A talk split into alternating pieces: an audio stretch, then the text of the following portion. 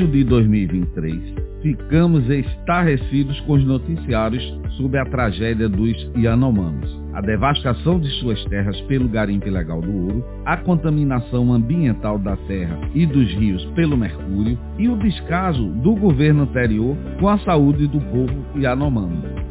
Por trás da poluição provocada pelo garimpo ilegal e amador do ouro nas terras do povo Yanomami está a utilização do metal mercúrio, um poluente de alto grau de toxicidade e causador de outros desastres ambientais, como na Baía de Minamata, nos anos de 1950, no Japão, e que deu origem à doença de Minamata. Associada a tudo isso, a legislação atual facilita a comercialização desse ouro ilegal, pois não é exigida uma comprovação legal da origem do ouro comercializado, desse ouro de sangue. Olá, sou o professor Edson Souza. Sejam bem-vindos e bem-vindas ao Papo de Química, o seu podcast do ensino de Química. Nesse episódio, abordaremos as características, propriedades, aplicações e a toxicidade do mercúrio e como a ganância do homem branco, associada à ilegalidade, à insensatez e ao descaso, levou à tragédia ao povo Yanomami. Olá, gente, eu sou Alex e é muito bom, é sempre muito legal ter você aqui no nosso podcast Papo de Química. Olha, manda suas sugestões de conteúdos que gostaria de ouvir no Papo de Química para o e-mail podcast@papodequimica.com. Oi, oi pessoal, eu sou Priscila Morim e é uma grande alegria receber você aqui. Você pode escutar o Papo de Química no seu aplicativo favorito. É só clicar em seguir e sempre que for publicado um novo episódio, você será notificado. Gente, o mercúrio é um metal bastante interessante com propriedades bem peculiares e que apresenta as seguintes características. Bom, a primeira delas é que ele possui um brilho metálico prateado. Ele apresenta ponto de fusão igual a menos 38,83 graus Celsius. É o único metal que se encontra no estado líquido nas condições normais. É um metal bastante denso, 13,55 gramas por centímetro cúbico. Isso significa que um litro de mercúrio pesa 13,55 kg, muito mais denso que a água. É um metal de transição, localizado no grupo 12 da tabela periódica. Possui número atômico igual a 80. Tem boa condutividade elétrica, mas baixa condutibilidade térmica.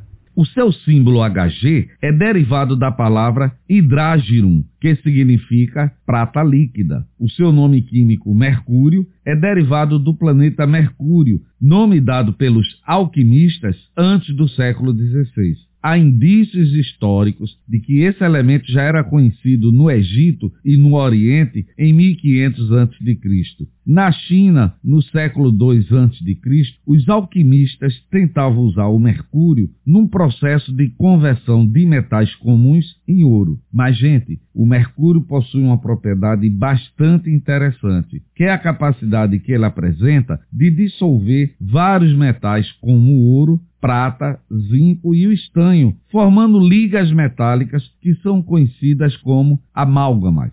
Essa capacidade de formar amálgamas permite a sua utilização na mineração artesanal do ouro, separando o ouro de outros materiais. Agora, gente, o mercúrio é um metal de alta toxicidade por ingestão e acumulação. Mas onde podemos encontrar o mercúrio na natureza?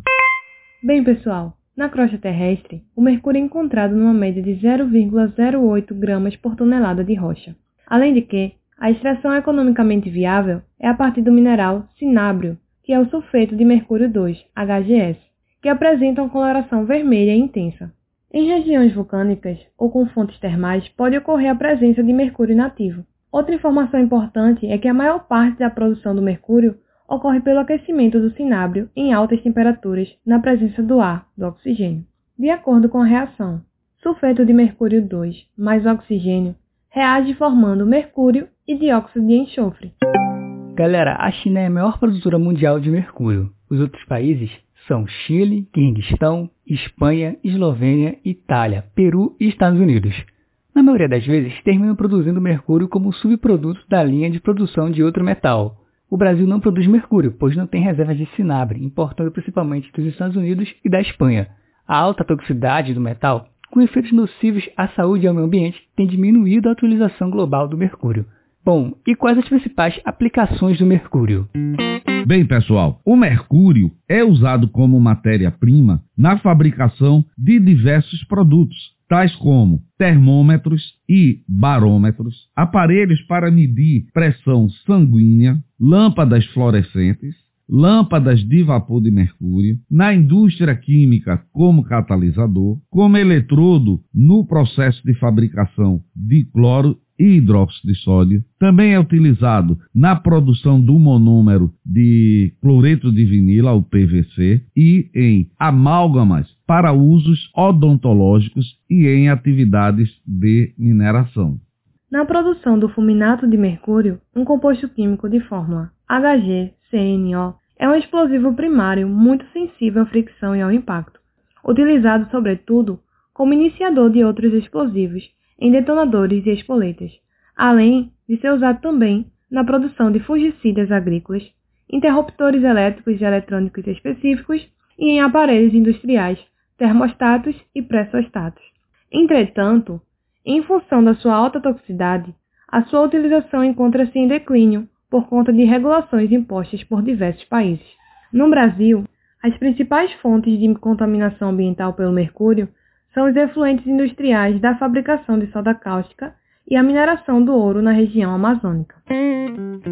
Pessoal, o mercúrio é um elemento altamente tóxico pelo fato de ser muito volátil e com uma boa taxa de evaporação, mesmo abaixo de seu ponto de ebulição. Hein? Na temperatura ambiente, é estimado que a cada hora são evaporados 5,8 microgramas de mercúrio por centímetro quadrado. O mercúrio é rapidamente absorvido pelas vias respiratórias, atravessando com facilidade as membranas celulares e atingindo o sistema nervoso central. Os compostos orgânicos de mercúrio, onde o metilmercúrio é um dos principais, são absorvidos pelo sistema digestivo em função de sua lipossolubilidade, atingindo diferentes órgãos e atravessando com facilidade as barreiras hematoencefálicas e da placenta, gerando efeitos neurológicos e teratogênicos. Já o mercúrio, na forma de sais inorgânicos, pode alcançar a corrente sanguínea em uma taxa que varia de 10 a 15%. Também há problemas nas amálgamas dentárias por conta da vaporização do mercúrio. Muito embora esse material praticamente está sendo totalmente substituído pelo uso de resinas poliméricas. Gente, a contaminação por mercúrio pode ser ocupacional, em função da natureza do trabalho. Mineradores de ouro, trabalhadores em indústrias de baterias, tintas e lâmpadas estão sujeitos à contaminação por inalação de vapores. A contaminação pode ser ambiental, que ocorre pelo consumo de produtos contaminados por mercúrio, como peixes e frutos do mar provenientes de regiões contaminadas. Quando o mercúrio contamina lagos e rios, as bactérias convertem o mercúrio no metilmercúrio, um contaminante ambiental altamente tóxico. O metilmercúrio é incorporado ao ecossistema aquático no tecido dos organismos. Quanto maior for a posição do organismo na cadeia alimentar, maior será a concentração de dimetilmercúrio em seu organismo. Bioacumulação. Gente, nos seres humanos, o efeito do mercúrio no organismo depende da forma de exposição e da sua concentração. De forma geral, os sintomas de contaminação por mercúrio envolvem reações alérgicas na pele e nos olhos, sonolência, fraqueza muscular, anemia e desnutrição, problemas renais, delírios, náuseas, cefaleia, tosse, bronquite, alteração cardiovascular e alterações no sistema nervoso. Ah, e os sintomas ainda podem evoluir para alterações neurológicas, tais como alucinações, quadros psicóticos, alterações da coordenação motora, depressão e alterações mutagênicas e teratogênicas. A partir do século XX, as indústrias passaram a ter suas atividades reguladas e a alteração de métodos e equipamentos para reduzir as emissões de mercúrio metálico e os despesos de resíduos de mercúrio na natureza começaram a ser implantadas. Já aconteceram ao longo da história alguns acidentes ambientais pela contaminação com mercúrio. Uma das maiores tragédias foi a da Baía de Minamata, ocorrida nos anos de 1950 no Japão. Uma fábrica de produtos químicos, a Shiso Corporation, fez durante 20 anos a liberação de seus rejeitos, contendo mercúrio nas águas que banhavam o município de Minamata. A contaminação da água e dos peixes afetou a população da cidade, cuja dieta era baseada em peixes e frutos do mar pescados na região, que ficaram com sequelas ou morreram em consequência das complicações. Esse episódio ficou conhecido como o desastre de Minamata. E a doença que atingiu a população ficou conhecida como doença de Minamata.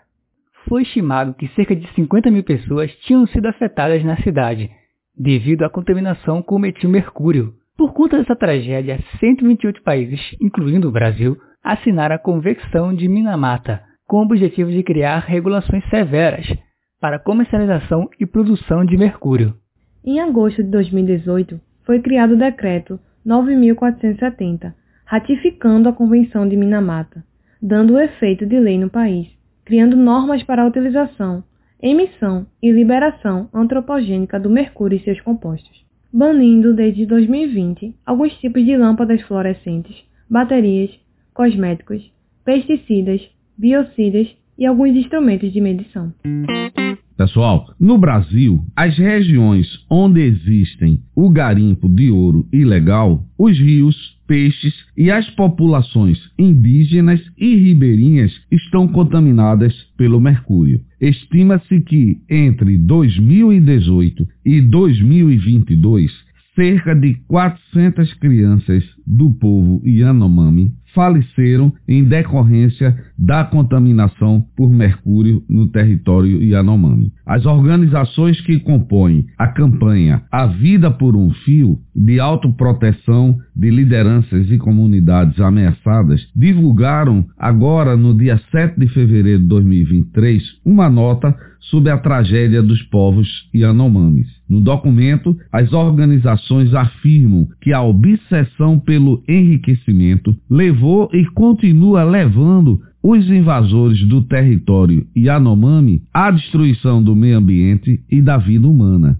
e que o incremento do garimpo ilegal promovido pelo governo anterior tem causado doenças, violência e fome nos povos Yanomami. A terra indígena Yanomami corresponde a uma área de 96 mil quilômetros quadrados do tamanho do estado de Santa Catarina. É rica em biodiversidade e no subsolo. E essa obsessão pelo enriquecimento ilícito levou e continua levando os invasores do território à destruição do meio ambiente e da vida humana. Gente, e ainda tem um problema, é que as empresas autorizadas pelo governo a comercializar o ouro, as chamadas DTVM, legalmente não estão obrigadas a comprovar a origem do ouro comprado, facilitando o comércio ilegal do mesmo. A Comissão de Valores Mobiliários abriu um processo administrativo agora em 18 de janeiro de, deste ano, 2023, contra cinco empresas que são autorizadas pelo governo a comercializar ouro por supostamente estarem comprando e vendendo ouro de garimpos ilegais, principalmente da Amazônia. O processo foi aberto a partir de um levantamento chamado O que não lhe contam sobre o ouro, de fevereiro de 2022, realizado pelo Instituto Escolhas. O estudo denuncia que entre 2015 e 2020 o Brasil comercializou, veja aí pessoal, 229 toneladas de ouro vindo de garimpos ilegais sendo que as empresas investigadas correspondem a um terço desse volume, o que equivale a 76 toneladas. Então, gente, é necessário que a gente, como cidadão, fique atento, que cobre né, providências para que esse abuso é, seja encerrado na terra dos povos Yanomami. Bem, pessoal, chegamos ao final de mais um episódio do Papo de Química. Nesse episódio, conhecemos as principais características, propriedades aplicações e os problemas de contaminação ambiental devido à toxicidade do mercúrio e como a ganância do homem branco associada à ilegalidade, à insensatez e o descaso do governo levou à tragédia ao povo yanomami. Convido todos vocês para que sigam o Papo de Química, compartilhe esse episódio com seu amigo, compartilhe nas suas redes sociais. Até o próximo episódio, pessoal. Tchau. Lembrando de mandar suas sugestões de temas para o e-mail podcast@papodequimica.com. Ele aparece na descrição de cada episódio. Tchau, tchau, pessoal. Não se esqueça de ir no nosso site www.papodequimica.com. Lá tem sempre um bônus legal para você. Vamos aumentar a nossa podosfera, tá bom? Tchau, pessoal. Valeu e até mais.